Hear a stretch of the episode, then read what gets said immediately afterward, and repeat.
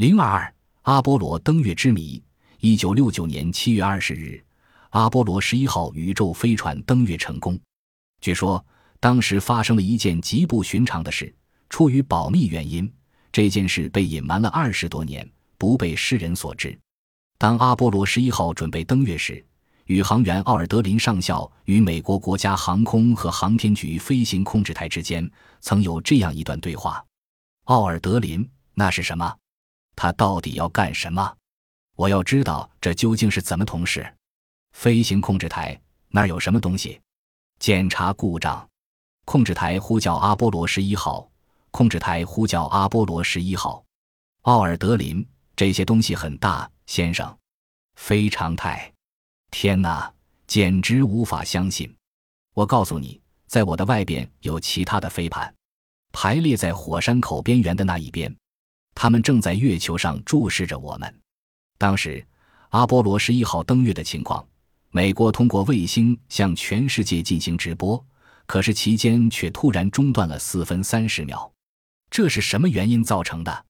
果真是像美国官员所说的那样，是由于出现了技术故障吗？到底出现了什么故障呢？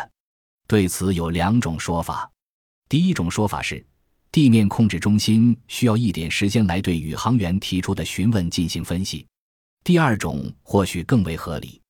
一九六九年七月二十日，阿波罗十一号登月舱在月球降落。威尔逊（化名）先走下舷梯，他开口道：“我，哈珀·威尔逊，以全人类的名义宣布，月球不属于哪个国家，而是全人类的共同财富。”停顿一下，他又说：“我们为和平而来。”此时，卫星转播突然中断，地面控制中心呼叫：“鹰一号，你背离了原定的讲话稿，你要收回这个讲话吗？”“绝不。”威尔逊回答。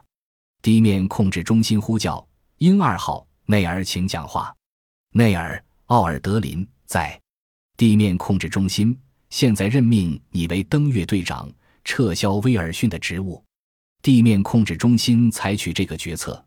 是因为威尔逊背离了原定的讲话内容。原来拟定的讲稿全文是：“我哈珀·威尔逊郑重宣布，美利坚合众国拥有对月球的领土主权。”威尔逊在踏上月球的时候，为什么临时更改了早已拟好的讲话内容？月球上是不是有别的事情发生？二十年后，威尔逊打破沉默，讲出了当时的历史内幕。原来。美国政府想借登月声明把月球划归美国版图之事，威尔逊事前并没有表示反对。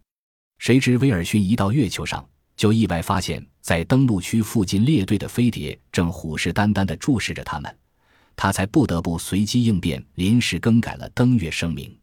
他还加了一句：“我们为和平而来。”以上这段传奇故事是确有其事，还是天方夜谭？